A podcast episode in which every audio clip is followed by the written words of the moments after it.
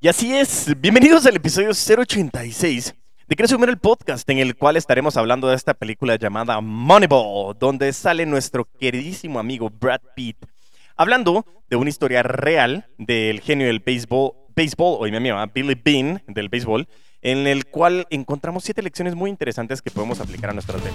Así que si quieres conocer un poco más sobre esta película y sobre estas lecciones de Billy Bean y cómo aplicarlo a tus ventas, pues quédate, crece.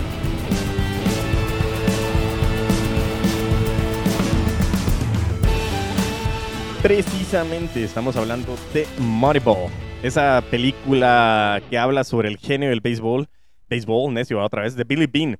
¿Y por qué estamos hablando de este concepto? Pues lógicamente, yo sé que al final eh, este episodio 86 está hablando de películas y dices como que Diego, ¿qué onda? Pero, ojo, primero que todo, 86 semanas, 86 semanas de compartir contenido con todos ustedes. Gracias por su tiempo, por permitirme llegar a sus oídos y por permitirme compartir este gran contenido con ustedes que me apasiona. ¿Por qué? Porque realmente me hace estar actualizado todos y cada una de las semanas y que ustedes puedan tener contenido para que lo escuchen cuando ustedes lo quieran. Eso es lo más importante.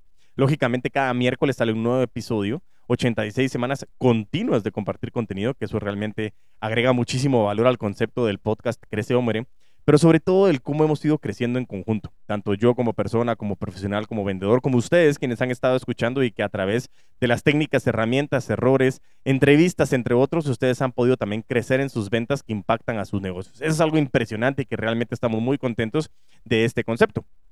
Pero continuando, ¿por qué vamos a hablar de una película en el podcast? Porque yo sé que muchos de ustedes es como, ay, ¿será que escucho el podcast o me voy a sentar a ver una me pues la verdad que nos podemos ir a sentar a ver una película, no hay ningún solo problema. ¿Por qué?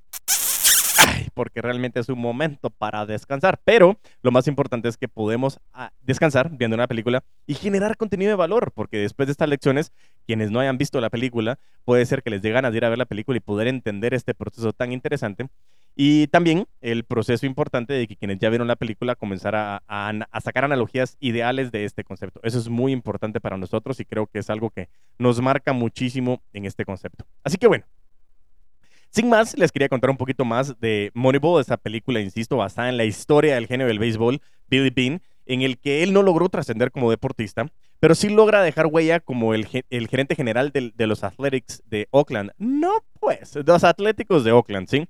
Y la historia tiende a ser realmente una muestra fehaciente de que en esos momentos de crisis nosotros tendemos a impulsarnos a caminos desconocidos con grandes retos y oportunidades. Por eso es que muchas veces habla de que en las crisis nacen las oportunidades o como decimos en Guatemala, ah, es que la necesidad tiene cara de chucho. ¿Por qué? Porque a estos momentos es que nos ponemos creativos. Y ojo, aquí traigo colación otra vez a la frase que nos dice Juan Cardone, que nos habla de que eh, nosotros tendríamos que vender todos los días como que si tuviéramos necesidad. ¿Por qué? Porque cuando tenemos necesidad es cuando realmente comenzamos a ser creativos e innovadores. Y normalmente llegamos a hacerlo por obligación. Y eso es lo que no queremos hacer.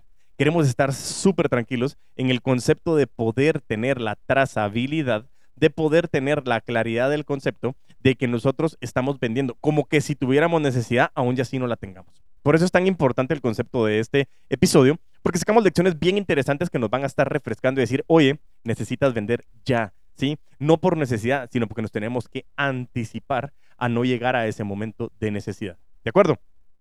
En este caso, eh, el primer límite de lo que Billy Bean recibe en la película es perder a sus mejores jugadores, ¿sí? Y además de todo, tenía que reconstruir este equipo de béisbol a través de, gestionarlo solamente con un tercio del presupuesto que tenían. ¿Por qué? Porque estaban cercanos a quebrar al equipo y eso era muy importante para ellos. A primera vista, en esta situación, Billy Bean, cuando todos decimos, bueno, le quitan a sus mejores jugadores, tiene que reconstruirlo con un tercio del presupuesto, cualquier persona diría, no, hombre, estás loco, esto sencillamente no lo voy a hacer. ¿Y quién no ha estado en la necesidad de tener que vender? Esta epidemia, esta pandemia, esta situación, las crisis políticas, socioeconómicas, de salud, lo que tú quieras ventas y crisis siempre están de la mano. Por eso es tan importante lograr identificar cómo reaccionar a estas situaciones, cómo estar preparados y preparadas para poder afrontar estas situaciones. Y por eso es que traigo las analogías de estos episodios que nos permita a través de un entretenimiento, de una buena película basada en una historia real, entender cómo esto lo podemos gestionar y aplicar a nuestras ventas. ¿sí? Literalmente la película lo que hace es que muestra que el éxito de una idea innovadora eh, no, se va en, eh, no se encuentra, mejor dicho, limitada por la carencia de recursos. Es decir, no necesariamente una idea innovadora tiene que ser cara o tiene que tener muchos recursos para poder tenerla. No, tenemos que encontrar las oportunidades en cada uno de esos puntos detallados y tener una visión amplia y de metas ambiciosas que lo que nos va a impulsar a nosotros es desarrollar esas estrategias de manera efectiva para poder cumplir objetivos a largo plazo. Lo hemos venido hablando con la reingeniería comercial inversa, ¿sí? Todas mis metas anuales, mis metas semestrales, mis metas trimestrales, mis metas mensuales, mis metas semanales y mis metas diarias. Como yo voy haciendo una sumatoria de cada una de estas situaciones para poder alcanzar un concepto total de una meta anual.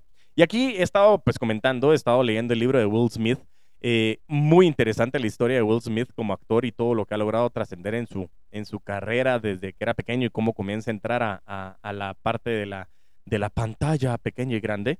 Em, les voy a dejar el link del libro también aquí en el, episodio para que ustedes lo puedan descargar si les llama la atención, súper interesante. Pero hay una parte que me gustó muchísimo y es relacionado con la reingeniería comercial inversa. Y es que el papá de Will Smith le decía a él y a su hermano que tenían que construir una pared. Y ellos decían, no, es imposible, es una pared gigante, no lo vamos a lograr. Y decían, no, no, no, no se enfoquen en la pared. Quiero que se enfoquen en cada bloque que pongan. La tarea de ustedes es poner un bloque y este bloque que esté perfectamente puesto. Y después de esa tarea, las siguientes, poner otro blog que esté perfectamente puesto. Y la siguiente tarea es poner otro blog que esté perfectamente puesto. Y así ustedes van a seguir poniendo blog tras blog tras blog. Y cuando logran identificar de que blog tras blog tras blog se convierte en una pared, le quitan la parte de decir es abrumador el pensar que tengo que construir una pared. No tienes que construir una pared, tienes que poner un blog y después otro blog. Y así literalmente es lo que vas haciendo con tus metas.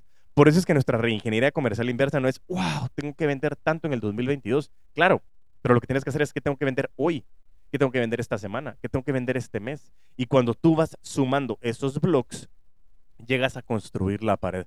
Eso es lo más importante y esos son los objetivos ambiciosos que nosotros queremos llegar a tener para cumplir esos objetivos a largo plazo. ¿sí? Estamos hablando de la parte deportiva y ustedes saben que a mí me encanta hacer analogías deportivas porque realmente lo puedes hacer analogía a la gestión de la empresa, pero sobre todo al tema de tus ventas. Y el propósito que tenía Billy, Billy Bean, It's Billy Bean, it's not bad. Pésima. Pero bueno, el punto principal es que eh, el propósito que tenía Billy, el, el, protagonista de la película, era ganar con poquísimos recursos a rivales de grandes magnitudes. Es decir, tenían que pelear contra los Yankees, contra los Bravos eh, de Atlanta, contra los Red Sox de Boston con presupuestos gigantescos, ¿sí? Y lo tenía que hacer eh, comprobando de que las teorías de que las pequeñas empresas no pueden lograr hacer un desarrollo grande no es cierto. Lógicamente hoy la tecnología, la globalización y la visión nos ha permitido alcanzar muchísimas cosas sin tener grandes producciones. Y eso es muy importante de tenerlo claro. No es necesario muchísimos recursos para poder alcanzar grandes desarrollos. Lógicamente ayuda, pero si no lo tienes, no nos limitemos a creer que no lo podemos hacer. Por eso hoy en nuestras ventas, ¿qué es lo que podemos enfocarnos? No tengo que tener 150 vendedores para poder alcanzar mis metas, ¿no? Es cómo me estructuro. Y precisamente en uno de los acompañamientos que estamos dando con mis amigos de Shellahu Naranja, un gran abrazo a todos mis amigos de Shellahu Naranja, ahí con Laura y con Julio, Estábamos haciendo un entrenamiento de, la conferencia nueva que tenemos, que es el triángulo del éxito, el triángulo de las ventas y también el triángulo de los hábitos de los vendedores de alto rendimiento, en el cual una de las participantes me decía, Diego, ¿en qué momento es la cantidad de ventas o en qué momento pues, tengo que tomar la decisión de tener que tener más vendedores? Y lo primero que le decía yo es, ok, no es que exista un número, decir, mira, Marina, tienes que llegar a X cantidad de dinero. No, es el punto principal en el momento en que tú ya no te des abasto. Primero, tú comienzas a trabajar lógicamente eh, y normalmente no nos damos abasto y es cuando entramos a, usar un CRM, ¿sí? que es como el que uso yo, Pipedrive, que también les voy a dejar aquí un link para que ustedes puedan utilizar ese descuento interesante y que puedan eh, comenzar a utilizar Pipedrive. Pero cuando tú tienes el CRM y tienes todas las automatizaciones, te estás apalancando y estás vendiendo, pero necesita de ti el negocio para subsistir, en ese momento puede llegar a ser que sea un buen momento para escalarlo. ¿Por qué? Porque necesitas a más personas que te permitan realmente eh, ayudarte a vender.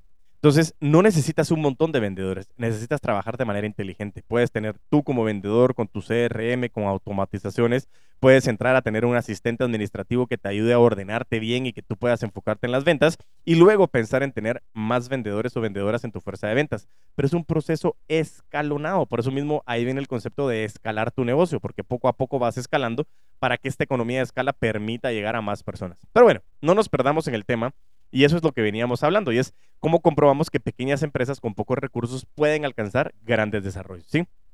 Entonces, eh, normalmente cuando no tenemos grandes desarrollos es porque no tenemos esos objetivos ambiciosos. Y lo hemos hablado, y ha sido un mes muy relacionado con Grant Cardone, en el que él nos habla en su libro de 10X de que tenemos que tener 10X nuestras ambiciones. ¿Quieres ganar 100? ¿Por qué no 10 mil? ¿Por qué no 100 mil? Tienes que pensar en grande. Y esa falta de metas ambiciosas muchísimas veces nos limita a alcanzar lo que nosotros queremos alcanzar. Por eso es que nosotros tenemos que estar dispuestos a crear estrategias que logren dar un giro a las reglas, un cambio en esos paradigmas, esas creencias. Recuérdate, la ecuación del comportamiento humano es hago lo que hago porque pienso lo que pienso, porque siento lo que siento, porque creo lo que creo. De una creencia, de un paradigma, nace un comportamiento. Y tú tienes que tener la capacidad de poder hacer una introspección y decir, ok, ¿Por qué no me gustan las ventas? ¿Qué es lo que no me gusta de las ventas? ¿Qué es lo que no entiendo de las ventas? Para que realmente diga las ventas no me gustan. Si todos somos vendedores y vendedoras, todos, la imagen, todo lo que haces todos los días es vender. Lo que tienes que entender también es la claridad de decir, quítate el velo de los ojos y decir, estás vendiendo constantemente. Por eso es tan importante que nosotros tengamos la claridad de romper y cambiar esos paradigmas. Así que lo más importante es que podamos ver estas siete lecciones que nos está dejando la película Moneyball después de esta gran introducción a la cual nosotros estamos realizando el concepto principal de esta película. Así que vámonos con el punto número uno. Ah, no era esa, era este. Ahí está. De nuevo, punto número uno. Cambiar las reglas. Para cambiar las reglas, primero se tiene que tener una visión amplia. No debemos de encerrarnos en medio de la teoría de que nosotros conocemos, esos ashas, así se hace acá. El partir caminos desconocidos es la regla, ¿sí? Necesitamos empezar a arar nuevos caminos. Uno de los cambios de creencias que no existía era mejorar la fuente de datos, que realmente quien estaba analizando estos datos de los beisbolistas eran personas que normalmente considerábamos expertas, quienes presenciado, miraban muchos partidos, perdón, no es COVID, perdón, ya pasé, pero no importa, centenares de partidos y lograr distinguir de buenos jugadores de malos jugadores. Y, y normalmente se trabajaba de esa manera, ¿sí? Esta tendencia empieza cuando Billy conoce y escucha a un personaje singular que era un experto con los números y apasionado del béisbol, quien acertaba que la dirección tenía un enfoque desorientado ante el objetivo del béisbol. Y comienzan a ver en ese concepto de que cuando cambian las reglas es ya no solo quiero ver quién es el, el que vende más camisetas, el que mete más home o el que es el wow de los equipos, sino que su, su sidekick o su acompañante en este momento que tenía Billy comienza a utilizar las estadísticas para saber en qué momento y qué funciones y quién realmente podía generar más hits. ¿Por qué? Porque hit me llevaba la persona a la base, la persona a la base me daba oportunidad de carreras y la cantidad de carreras me daba la oportunidad de ganar. Entonces comienzan a utilizar y cambian las reglas. Ya no utilizaban el clásico scouting en el que decían necesitamos una primera base, vamos a ver quiénes son los mejores. No, vamos a ver las estadísticas para saber a quién necesito en el equipo que me pueda dar más hits para llevar más personas a la base para tener más carreras. Y comienza a cambiar las reglas del juego y la gente los voltea y decía, es, es estúpido, eso no, no funciona. Pero nadie sabía porque no existía eso, era un nuevo camino. Por eso el punto número uno es cómo tú asocias cambiar las reglas. Esos ashas, así se hace acá, siempre he estado vendiendo de esta manera. ¿Cómo podemos vender de otra manera? ¿Cómo cambias ese concepto de ventas transaccionales a ventas relacionales? ¿Cómo puedes llegar realmente a tener más canales de venta? ¿Qué es lo que está buscando tu cliente? ¿Quién puede llegar a ser tu cliente? ¿Cómo se está beneficiando la gente de lo que tú les estás ofreciendo? Cambia las reglas del juego. Imagínate, cuando yo saque el podcast te digo, sí, es que mi branding ahora es el puto amo de las ventas. Diego, estás loco, eso no puede ser, eso es insulto, eso no te van a contratar nunca. Y hoy la gente entendió de que no es insulto realmente estamos aportando muchísimo valor y es poder generar ese conocimiento para que nosotros y ustedes podamos crecer en conjunto. Eso realmente es muy importante. Cambiemos las reglas y lo digo por experiencia. Ese es el punto número uno. Punto número dos. Medir resultados. Lo hemos hablado constantemente de medir los resultados. CRM, medición, objetivos SMART que nos permita saber en dónde vamos, trazabilidad.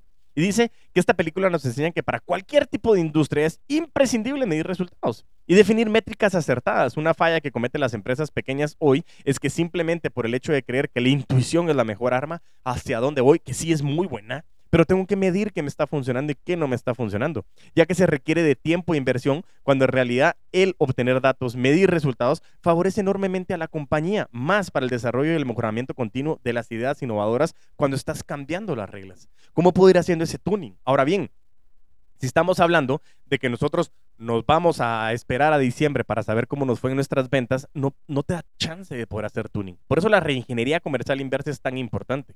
Que nosotros vengamos a hacer metas diarias, semanales, mensuales. ¿Por qué? Porque nos da tiempo de hacer las mediciones. Por eso les digo, si no lo puedes hacer diariamente, mides semanalmente. Para que tú digas, ok, ¿cómo me fue la semana pasada y cómo me fue en la misma semana del año pasado? Y eso lo aprendí con uno de mis clientes, un banco que nace en México, que trabaja en Guatemala, que ellos hacen sus mediciones semanales. Y sus dos KPIs más importantes es cómo me fue esta semana versus la semana anterior y cómo me fue esta semana versus la misma semana del año pasado. Y esas dos métricas les permite hacer tuning impresionantes que les da alcances representativos. Por eso es tan importante que estemos en constante medición de los resultados. Punto número 3. Obtener información al momento adecuado significa poder. Hoy estamos hablando de que la riqueza es la información, ¿sí? Y como antes habíamos mencionado, la fuente de información en tiempos anteriores para elegir un jugador de béisbol, según la película, era un experto que era denominado el scout, ¿sí? El ojeador. Una fuente de información ineficiente frente a una base de recopilación de datos de cada jugador con características específicas y datos estadísticos que reduce el riesgo de elegir una persona que eleva los costos y no tiene mayor valor distintivo, solo por ciertos prejuicios que puede cometer una persona al momento de elegir sin datos acertados. Esto es muy parecido cuando nosotros seleccionamos a un, proveedor y no realizamos un estudio previo. Eh, se puede perder la oportunidad de obtener lo que se necesita a un menor precio o costos más eficientes, información que pueden marcar la diferencia. Y también, súper importante, el poder tener esa información cuando estás buscando clientes, cuando estás buscando expandir mercados, cuando estás buscando seleccionar nuevas personas para tu empresa o vendedores para tu fuerza de ventas. La selección es tan importante y nos lo decía Jack Daly en su libro de Hyper Sales Growth, en el que realmente necesitas meterle mucha cabeza a seleccionar a tu gente. No solo es como, ay, necesito a alguien que venga y yo le enseño. No tenemos el tiempo. Tenemos que hacer una inducción fuerte, pero a alguien que también tenga las capacidades para hacerlo. No solo es quien se venda bien, cómo me respaldas de que estoy vendiendo bien, cuáles son esos indicadores, qué información necesitas, cómo puedo medir. Hoy, el tener esta Big Data, este Business Intelligence, como el episodio que sacamos de la inteligencia de negocio, es tan importante que lo manejes porque eso te va a permitir a ti hacer y dar pasos acertados y no solo de acertar, sino acertados y asertivos, que son los pasos correctos para poder tener tu crecimiento en tus ventas y en tu empresa. Punto número cuatro planes a largo plazo. ¿sí? Dice que el primer paso para la gestión de estrategias con bajos recursos es abandonar la idea de obtener resultados inmediatos, sino a largo plazo. Y en este caso, en la película Billy, decía que no pensaba en lograr cumplir récords, sino en hacer historia. Y eso es algo muy importante. Hoy tenemos la instant gratification y lo hemos hablado muchísimas veces en conceptos vitales de querer tener ya los resultados. Quiero ser millonario mañana. Ok, métete a Instagram y comienza a compartir contenido. No, no es sencillo. No es fácil. ¿Qué quieres hacer a largo plazo? Por eso es que hace mucho sentido cuando te preguntan, ¿y dónde te ves en cinco años? En 60 meses. Es como, ¿what the ¿Ok? Sí. Yo no estoy diciendo que no vivamos el momento, pero sí tenemos que tener objetivos a largo plazo y saber que si estamos empezando con nuestras ventas, estamos empezando con nuestro proyecto, es cuánto tiempo me tardo en recuperar mi inversión, primer paso, y cuánto tiempo me tardo en que mi inversión y mi proyecto que apasionadamente estoy llevando a cabo ya no sea un hobby, sino sea un negocio. ¿Por qué? Porque una pasión que no es rentable se le llama hobby y una pasión que sí es rentable se le llama negocio. Y eso es muy importante que lo tengamos claro. ¿Por qué? Porque tenemos que identificar mi plan a largo plazo, cómo recupero mi inversión y en qué momento voy a estar llegando a las tasas de rentabilidad esperadas. ¿Qué quiero yo estar recibiendo? ¿Qué es lo que quiero alcanzar? ¿Qué impacto quiero tener? ¿Cuántas ventas quiero hacer? ¿Cuántos clientes quiero tener? ¿Cómo paso de una escala de cliente al siguiente cliente? ¿Cómo hago que mi cliente compre más? Pero tengo que pensar a largo plazo. No solo puedo pensar en hoy, y eso es lo que muchísimas veces pasa. ¿Cómo saco la pata de un error hoy para poder solucionarlo hoy y cómo hago que hoy ya no me esté impactando en mi cabeza. Pero también tengo que pensar qué hago mañana, cómo lo trasciendo, cómo llego a tener ese impacto para el día de mañana poder tener claridad de qué es lo que quiero alcanzar. ¿Clarísimos con eso? Buenísimo. Punto número 5. Crear un excelente equipo de trabajo. ¿Sí? Dice que buscar una persona que comparte expectativas y que posea lo que nos falta como ciertos conocimientos, visión y experiencia. Y acá hay dos puntos importantes. Billy lo que decía es, yo necesito esta persona que me ayude con los datos estadísticos. ¿Por qué? Porque yo no lo sé manejar. Necesito tener alguien que me ayude para saber qué persona tiene la estadística de tener mejor posibilidad o probabilidad de meter un hit para llegar a la base para meter una carrera. Y eso es lo más importante. Esta analogía lo que nos dice a nosotros es cómo vengo a seleccionar al mejor equipo. Y eso sí nos lo enseñaba mucho Steve Jobs. Y él decía, yo tengo que tener a los mejores talentos a mi alrededor. Posiblemente al inicio no lo vas a tener porque no tienes la capacidad de tener el recurso. O tienes que tener la capacidad de encontrar a través del uso de la data, como lo estaba haciendo Billy en la película de Moneyball, de poder ir a buscar a talentos que ni siquiera sabían que eran talentos. Tú tienes que ver la película y hay momentos en que dicen, mira, ahora tú vas a ser el abridor, el starter del picheo eh, en, este partido. Y él se queda como, ¿cómo así? Si yo no soy tan bueno pero realmente miraban más cosas allá de lo que las personas podían iniciar. Y tu tarea como líder comercial, como jefe o dueño, mejor dicho, de proceso de ventas es cuando creas un excelente equipo de trabajo, el equipo es el reflejo del líder. Ojo, es que mi equipo no está vendiendo, es que mis vendedores son unos pésimos. Ojo, el equipo es el reflejo del líder. Tienes que tener muy claro este concepto para que tú sepas lo que está pasando. Por eso tienes que tener esta claridad y esta certeza de que crear un excelente equipo de trabajo es una decisión y un trabajo arduo que tienes que meter constantemente. Por eso el uso de la data te va a permitir a ti saber cuáles son los KPIs que tienes que medir para saber qué competencias son las que necesito en mi equipo de trabajo y en mi fuerza de ventas para que podamos llegar con toda la pasión a tener un excelente equipo de trabajo al cual yo le voy a vender la visión de acompañarme en este proceso de ventas. Muy importante. Punto número 6. Ojo, este lo viví yo personalmente. Estar dispuesto a enfrentar una avalancha de críticas. Cuando se imparte un camino desconocido, el hecho atrae un alto nivel de incertidumbre y por ello es que es complejo recibir apoyo ante la gestión de técnicas innovadoras. Una razón para guardar una gran fuerza interior para enfrentar una avalancha de críticas, pero nunca desistir. Es importante siempre tener presente que para obtener éxito, sea el ámbito del emprender, de vender, empresa, mi propio negocio, mi proyecto, en cualquiera podemos cambiar paradigmas. Siempre se puede cambiar paradigmas, siempre y cuando quieras. Por eso la voluntad humana se mueve solo con dos palabras, el yo quiero, ¿sí? Pero para lograrlo, tienes que tener una gran fuerza interior, una inteligencia emocional, una madurez emocional, porque el éxito es como una rosa que se ve hermosa, pero dice que tiene espinas, que serán nuestros límites o retos por superar todo lo que depende de nuestra perspectiva. Imagínate, insisto, saco mi branding, el puto amo de las ventas, y es como, Diego, ¿qué estás haciendo? ¿Qué locura? Trabajas en algunas empresas que van a decir de ti, no hombre, nada que ver, qué loco, qué es esto, te estás grabando, ya viste, saliste en videos en Instagram, abriste TikTok, qué ridículo, no hombre, ¿cómo vas a hacer eso?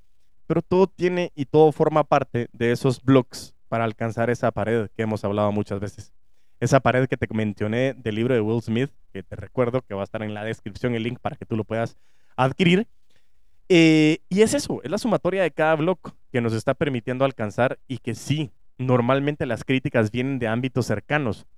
Y eso es interesante porque esas críticas y esas, esas análisis son muchísimas veces situaciones que nos limitan y son proyecciones de las personas que tienen esos temores por nosotros, de que si ellos lo hicieran tendrían el temor de estar frente a las situaciones complejas a las que nosotros nos estamos enfrentando. Entonces en nuestras ventas tenemos que tener la disposición de hacer cosas ridículas fuera del contexto, fuera del paradigma, fuera de lo normal. ¿Qué hago para comenzar a que mi mercado diga, yo quiero a esa persona, yo quiero ese producto y yo quiero ese servicio por quien está detrás, por ese ser humano que hoy me está diciendo, wow, está dispuesto a arriesgarse por sus clientes, está dispuesto a arriesgarse por alcanzar eso y no venimos a jugar a no perder. Porque la gran diferencia entre jugar a no perder y jugar a ganar es el riesgo. Muy importante que lo tengas claro. Y por último, punto número 7 hacer partícipe al equipo de trabajo en la gestión del cambio. Wow, sí, es importante hacer partícipe al equipo. Primero, dando conocer la gestión del cambio. Segundo, el comunicar el potencial que tienen. Y tercero, lo que se necesita para ser mejor. No, no tienes que dudar en compartir la información.